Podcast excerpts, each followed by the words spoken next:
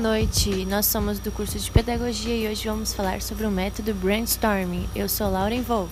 Boa noite, meu nome é Gabriela Pereira. Boa noite, meu nome é Andréia Regina. Então, o processo conhecido como chuva de ideias, ou também popular em inglês como brainstorming, é um processo didático e prático através do qual se tenta gerar criatividade mental sobre um tema. Tal como se diz o nome, a chuva de ideias estabelece o pensar rápido e de maneira espontânea em ideias, conceitos ou palavras que possam relacionar-se com um tema previamente definido e que então possam servir diferentes fins. O processo de chuva de ideias é hoje em dia muito utilizado em espaços tais como reuniões de trabalho, salas de aula e em debates.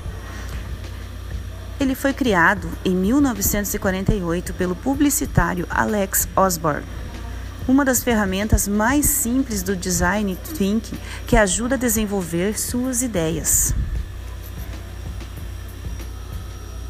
A noção de chuva de ideias parte do fato de ampliar a participação e a democratização de todos os presentes envolvidos na sala de aula, em reuniões ou acontecimentos. Isso acontece porque considera-se que muitas mentes, com suas particularidades, contribuem melhor à geração de ideias e possíveis projetos do que uma só.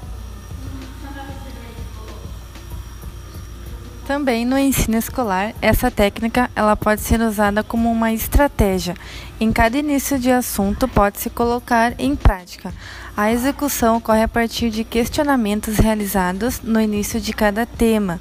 O conjunto de perguntas deve ser respondidos pelos alunos de forma oral ou escrita, em folhas ou post-its, baseado nas experiências e nos conhecimentos adquiridos ao longo da vida. Tudo o que eles forem expressando deve ser anotado, pois cada palavra registrada será usada como ponto de partida para o conhecimento do conteúdo que se pretende estudar.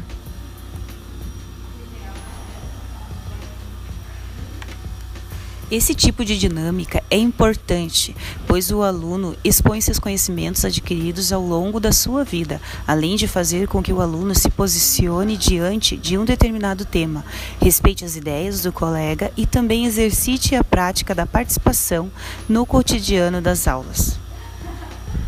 Como aplicar essa técnica? Primeiramente, você define um tempo, um tema, uma pergunta ou um problema. Depois, defina um tempo, e tudo isso deve ser documentado. Após isso, organizar as ideias, se adequando ao objetivo da brainstorming. Dicas importantes: incentive ideias, pois é fundamental para o máximo de percepção sobre o assunto. Evite críticas e mantenha a concentração no tema base. Materiais necessários: uma parede, post-it, alunos e pessoas. Fim, essa é a nossa trabalho sobre o brainstorming. Obrigado pela atenção.